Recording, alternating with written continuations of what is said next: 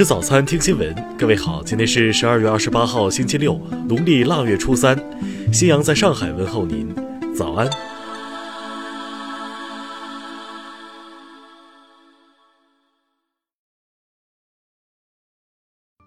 首先来关注头条消息。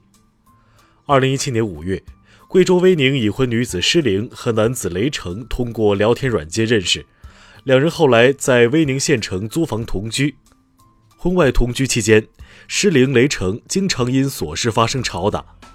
二零一八年八月十一号，雷成与施玲再次因琐事发生纠纷后离开了出租房。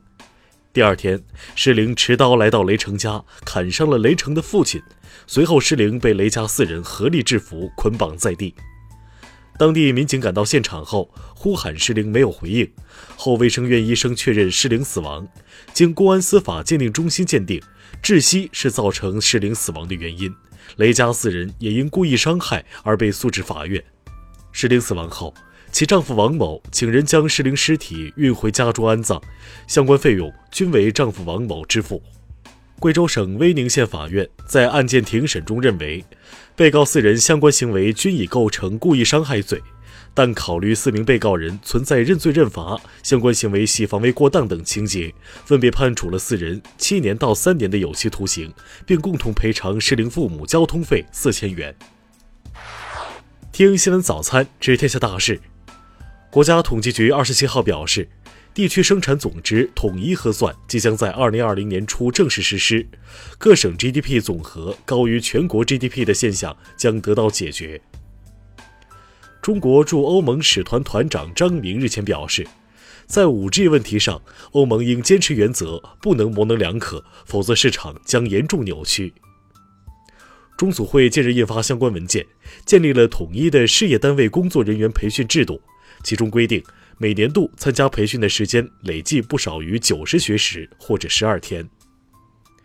最高法二十七号介绍，今年一到十一月，人民法院受理涉外民商事案件一万八千两百六十六件，受理涉港澳台民商事案件数量也有大幅增长。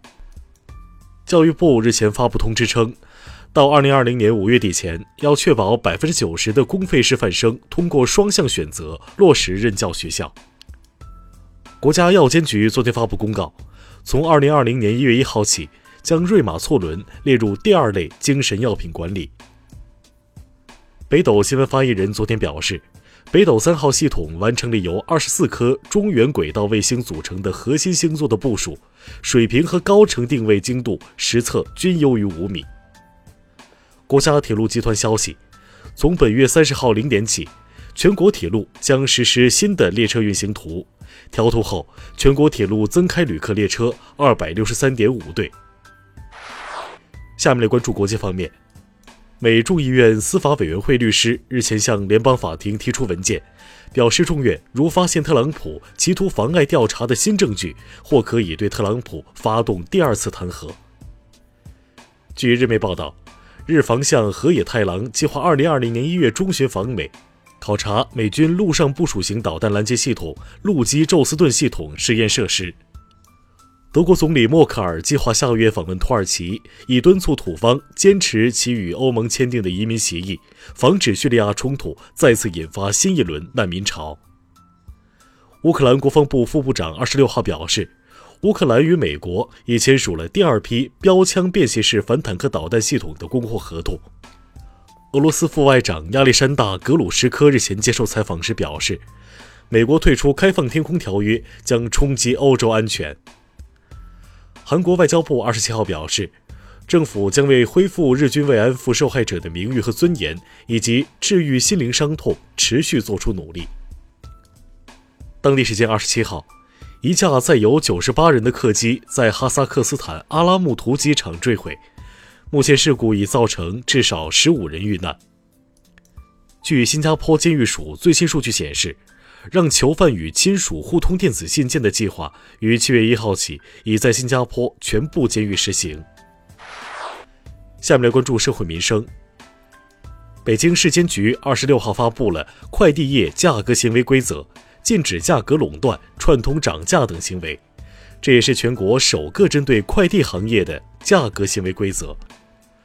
山西柳林县官方近日回应当地学校教师涉嫌性侵学生一案称，涉事教师及校长已被解聘，目前该校教学秩序正常。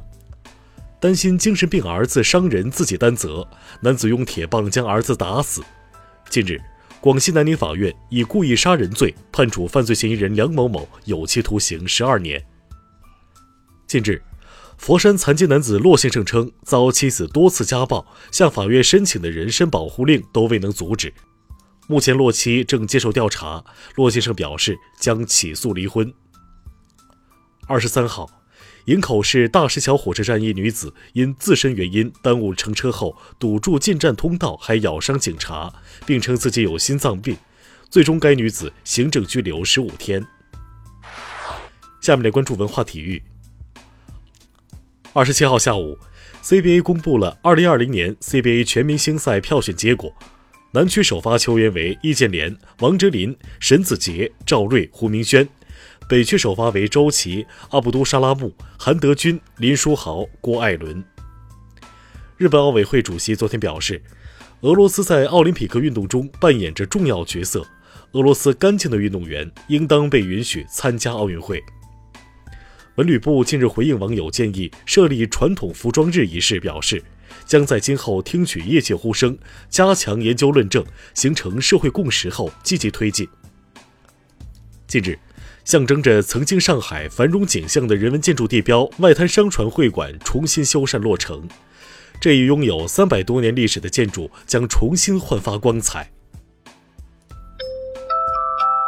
以上就是今天新闻早餐的全部内容。如果您觉得节目不错，请点击再看按钮。咱们明天不见不散。